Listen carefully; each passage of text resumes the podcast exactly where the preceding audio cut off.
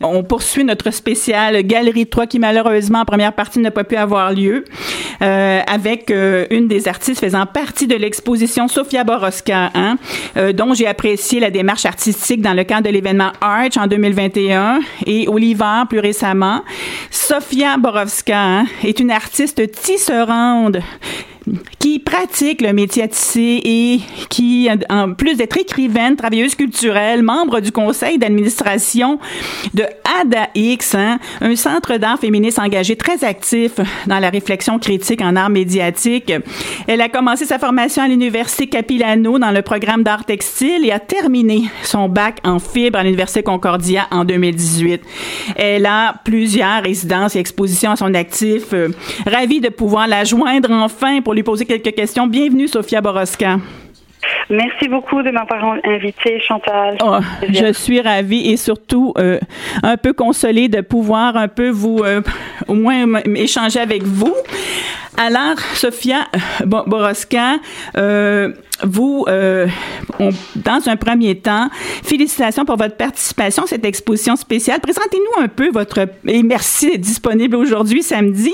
Présentez-vous votre pratique, euh, présentez-nous votre pratique artistique de tisserande visuellement, hein, comme de Qu'est-ce qu'on peut euh, à ce moment-là euh, visuel Quelle est votre proposition artistique visuellement? Alors, et l'impact souhaité hein, à travers euh, ces euh, sculptures et installations. Merci beaucoup, Sophia Boroska. Oui, oui, ça me fait plaisir. Ben, moi, je suis entraînée comme tisserande, euh, mais je pratique une pratique d'installation et de sculpture qui fait référence à l'architecture et l'environnement urbain. Donc, je je combine mes tissages faits à la main avec euh, des matériaux de construction. Euh, ça peut être le béton, ça peut être de l'acier. Euh, dans le contexte de l'expo-identité, c'est du bois de construction récupéré. Oui. Et oui, je fais des, installations un peu immersives parfois pour euh, donner donner le goût aux visiteurs d'avoir une nouvelle expérience de l'architecture et peut-être euh, de se projeter un peu plus dans le monde intimidant de l'architecture et de l'urbanisme. Oui, alors vous faites vraiment euh, des combinaisons étonnantes qui ne, qui ne peuvent que susciter un questionnement. Quel est le questionnement que vous proposez au public par en alliant ces matériaux? Euh, ces procédés de textile et de matériaux de construction? Ben pour moi, euh, c'est venu d'un intérêt euh, de voir les, les, les similarités entre le tissage et l'architecture en, en forme d'ingénierie, de, de grille, mais en travaillant, c'est devenu un peu une prise de position féministe. Ah oui, hein, mon, oui, c'est ça. C'est textile traditionnel, ces traditions euh, qui sont dites du travail de femme, de d'apporter ça dans le monde de l'architecture qui est beaucoup dominé par les hommes et le, les systèmes de, du capitalisme, du patriarcat. Euh, donc c'est ça, c'est ma façon de faire une intervention là-dedans. oui, tout à fait. Alors, et vous réintroduisez un peu de, de, de, de, une contribution féministe à l'architecture euh, dans l'espace urbain, hein? C'est exact. C'est ça que j'aimerais essayer de faire et de raconter de différents types d'histoires euh, à travers mon art, les, les contributions des femmes, des personnes marginalisées euh, dans les villes. Euh, tout le monde utilise les villes et tout le monde utilise l'architecture, mais c'est euh, souvent un groupe élite d'hommes et de personnes riches qui font toutes les décisions pour nous autres. Donc, c'est ça mon idée. Un point de vue résolument critique, c'est le moins qu'on puisse dire. Qu'est-ce que vous souhaitez comme avancée des femmes dans ce, ce domaine-là de l'architecture, Sofia Borowska? Ben, c'est une grande question peut-être.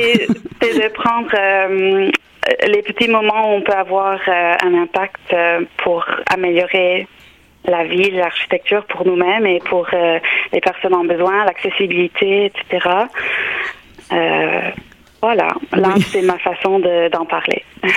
oui. Et peut-être aussi dans les dans les, les, les, lieux de décision, les lieux de pouvoir, euh, peut-être qu'il n'y a pas assez de représentativité euh, féminine en architecture ou dans l'espace urbain, en urbanisme, etc. Oui, c'est ça. C'est toujours euh, très dominé. Si on regarde les, les chiffres, il y a encore pas beaucoup de femmes architectes euh, au Canada. Oh oui, ok, ça, pique ma curiosité au plus haut point. Alors, et là, vous avez aussi une autre implication. Écoutez, ça aussi, je suis extrêmement curieuse. Euh, écoutez, vous faites, faites, toujours partie du conseil d'administration de ADAX? Oui, exactement. En fait, euh, quelle est votre contribution? Je suis très curieuse. Maintenant. Oui. Et euh, c'est ça, je me suis impliquée en 2019 quand je travaillais sur un projet euh, avec le tissage numérique. Euh, puis c'est ça, je pouvais, j'étais intéressée de de me connecter avec euh, cette belle communauté-là et ça, ça continue. oui, tout à fait. Et c'est parce que, euh, évidemment, ils s'intéressent, comme, comme, comme je, je, je, le mentionnais. Alors, à ce moment-là, ils s'intéressent. Le, web est, est, un haut lieu de pouvoir masculin, hein, c'est le moins qu'on puisse dire.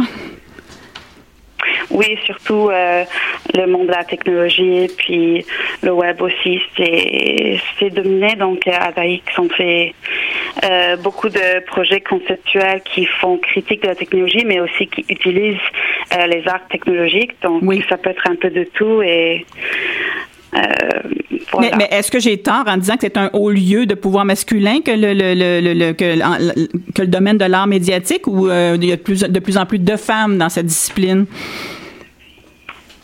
Oui, ben c'est pour ça que le centre existe pour essayer de créer cet espace où, il y en a oui. Hein, nécessairement.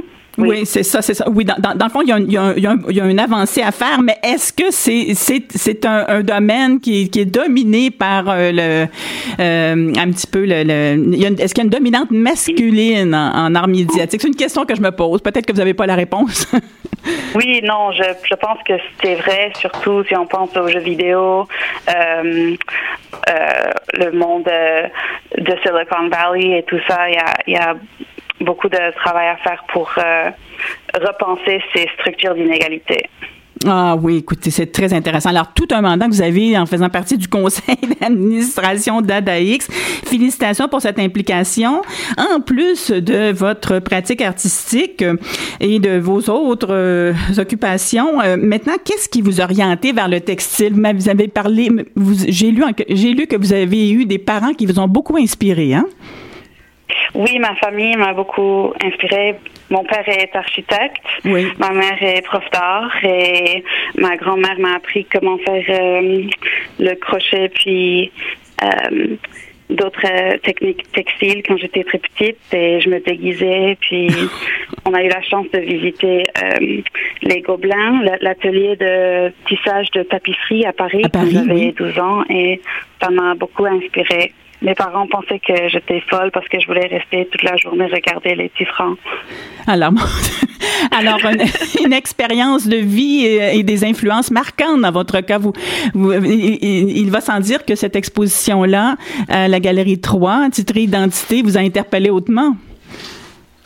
Parce que c'est l'architecture est partie intégrante de, votre euh, identité? Mes identités quand je présente mon art, mais c'était une belle opportunité de regarder à l'intérieur de moi-même et euh, comprendre pourquoi je me suis orientée vers euh, cette pratique-là que j'ai depuis les dernières années. Oui, alors vous trouvez bien des réponses à vos questions ben, ben, en remontant dans votre enfance et les influences de vos parents. Alors ça, c'est très intéressant. Maintenant, Sophia Boroska, mon Dieu, vous, vous, m'avez fait rêver en, en, me disant que vous êtes allée euh, visiter l'atelier Gobelin. C'est ça, Gobelin, hein? C'est ça, à, Paris. vraiment euh, une une place merveilleuse. Ah, écoutez, je, n'en doute point.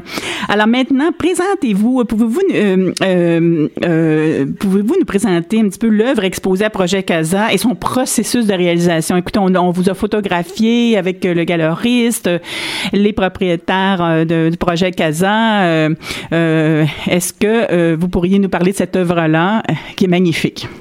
Oui, certainement. Donc, cette œuvre c'est un grand, grand tissage que j'ai réalisé euh, en résidence euh, au Danemark en 2020. Mmh. Ça faisait partie d'une série où je faisais recherche euh, à propos de l'architecture danoise et du développement du style moderniste danois.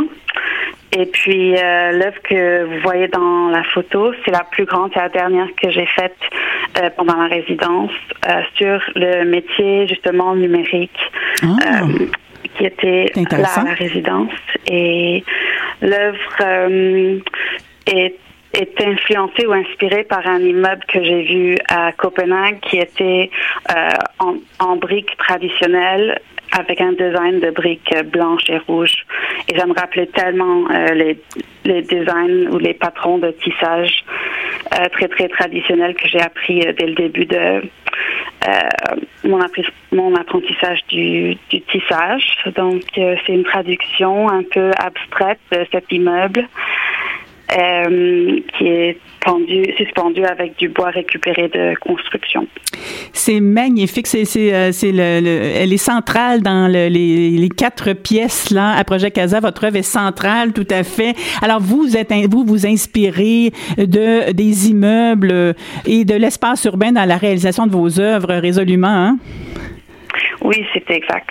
Alors, écoutez, et puis qu'est-ce que ça on, on, je vous ai posé un petit peu la question tout à l'heure, mais qu'est-ce qu'apporte, par exemple, vos installations? Qu'est-ce que vous visez à travers vos installations? Là, il y en a pas à Projet Casa parce que bon, il y a un, espace limité, mais vous vous étendez bien souvent euh, dans certains lieux de diffusion avec des installations. Qu'est-ce que ça, apporte c'est, l'installation euh, qui accompagne vos œuvres? Prenez des supports de bois ou des, euh, des structures de bois, par exemple. Oui, ben c'est mes projets préférés à faire. C'est des grosses euh, installations immersives où les visiteurs peuvent se promener un peu euh, à l'intérieur et, et, regarder de proche ou peut-être même toucher euh, les différentes textures euh, avec la combinaison de des tissage doux et des métals et du bois rugueux, du béton rugueux. Euh, c'est une opportunité pour moi de créer une mini-architecture. Euh, et peut-être même une mini-ville dans laquelle on peut déambuler. Ville. oui, oui, une différente expérience un petit peu plus intime, un petit peu plus matérielle. Euh, oui, parce que le corps pour vous... De, de, penser à l'architecture et, et à faire leur propre intervention peut-être. Et parce que pour vous, la relation au corps aussi est d'importance dans vos œuvres, hein? Oui, tellement. Avec, je pense que beaucoup d'artistes euh, textiles euh, pensent à, à, cette relation au toucher. Oui. Et le, la relation entre euh, le corps et le travail. Oui, d'accord. Alors, oui, c'est effectivement euh, d'importance que faire cette exploration-là. Ça ajoute un plus, ça ajoute une expérience supplémentaire qui euh, finalement devient peu à peu immersive. Je, vous remercie. Maintenant, euh, euh vous, vous, vous, utilisez, parlez-nous un petit peu très brièvement des matériaux que vous utilisez, non seulement le bois, mais d'autres matériaux aussi, hein? Oui, donc oui. sont souvent dans des, des matériaux traditionnels, du, euh, de la laine, du coton, du lin. Mm-hmm. Et j'aime utiliser de plus en plus d'acier et de béton pour créer euh, des installations justement qui peuvent être autoportantes ou peut-être suspendues du plafond. Euh, puis c'est ça, je travaille avec le béton beaucoup pour euh, avec de, de, différentes techniques. Euh, je, je, trouve vraiment cette combinaison de béton brut et de textile. Stimulante, et, mais ça ajoute quand même un quotient de difficulté, là. oui, c'est certain. Mais écoutez, maintenant, passons un petit peu. J'aurais une petite question, quelques questions supplémentaires à vous poser, Sofia Borowska. Euh, comment s'est déroulée votre participation au projet Artroduction? Hein? On est venu vous chercher parce que vous faites partie de ce critère d'importance. Euh, on a réuni des artistes de, un peu émergents qui ont 10 ans et moins d'expérience en art, dans le domaine des arts visuels. Oui. Oui. Comment s'est passée votre, votre participation à Artroduction? Oui, ben, euh, l'année dernière, c'est Abdelila, le galeriste de la Galerie 3, il m'avait contacté pour voir si ça m'intéresserait de faire partie de cette nouvelle euh, cohorte d'artistes émergents qu'ils invitaient euh, à se joindre à la plateforme la Art Production que je connaissais déjà. Euh, mon, amie euh, Anne-Marie Grou en faisait partie déjà. C'est notre tisserande basée à Québec. Et elle m'a dit que ça valait vraiment le coup d'essayer. Donc, euh, c'est ça. on est je suis nouvellement intégré à la plateforme euh, Art Production et ça m'a fait plaisir d'être invitée si vite à faire euh, une expo collective pour vraiment sortir euh, du web et, voir les œuvres en vrai, rencontrer les autres artistes en vrai. C'est extraordinaire et donc c'est une, une, une plateforme vraiment qui, qui a un souci, c'est un, une initiative de la Galerie 3 qui, qui, qui, qui a, qui, qui a été créée pour soutenir les artistes au départ en période de pandémie, hein?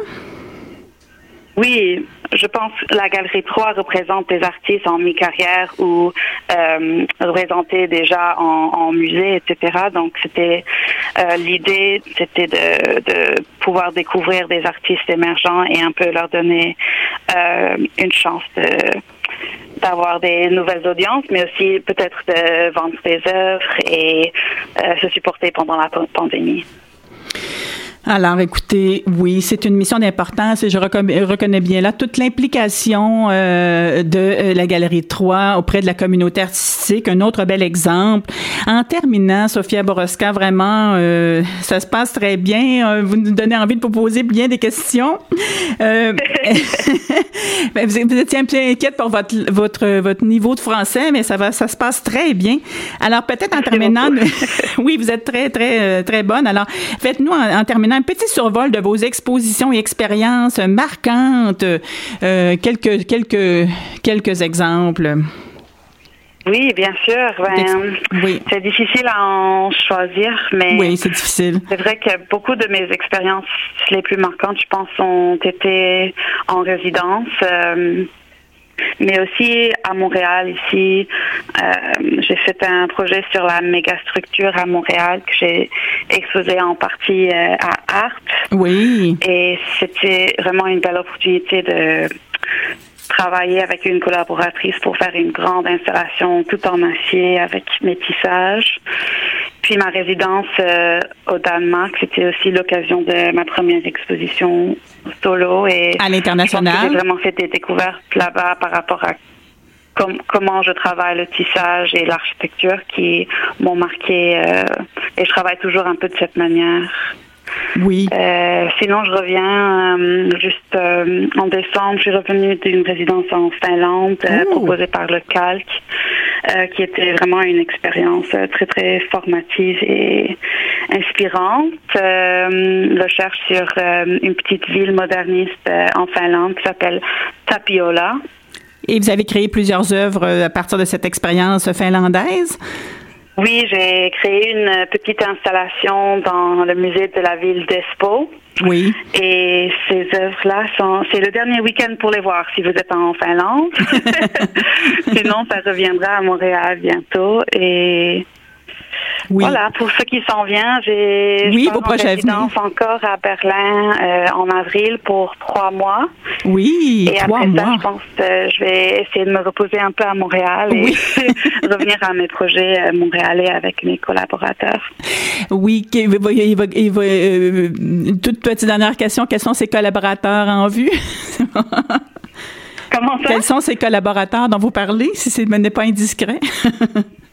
Oui, euh, ben à Montréal, je travaille souvent avec euh, l'artiste Annie Descoteaux. Oui, ok. Et j'ai un nouveau projet avec euh, Catherine Melançon, très, très ah. intéressant, utilisant un peu la technologie aussi. Oui, d'accord, oui. mon collaborateur en Colombie-Britannique, Sunny Assou, on travaille ensemble pour faire des très beaux grands tissages basés sur ses œuvres. Alors, écoutez, Sophia Boroska, quel entretien d'intérêt. Hein? Enfin, on a pu s'entretenir avec vous pour parler de cette exposition, là, parce que dans l'immédiat, il y a une exposition dans laquelle on peut apprécier une de vos œuvres qui est de grand format, qui se poursuit jusqu'au, je pense, 5 février. Hein? 5 février. Et puis, serez-vous, irez-vous à la, à la, galerie pour faire de l'animation? Ou, euh, Oui, je serai en gardiennage de galerie euh, le vendredi 20 janvier.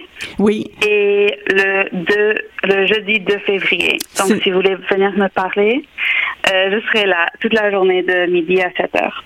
Alors, c'est très bon à savoir. Alors, pour, on souhaite vous poser davantage de questions. Merci. Merci de votre participation à l'émission. Je vous souhaite une excellente fin de semaine. Merci pour vos belles questions. Bonne continuation. Merci. Merci. Au revoir. Au revoir.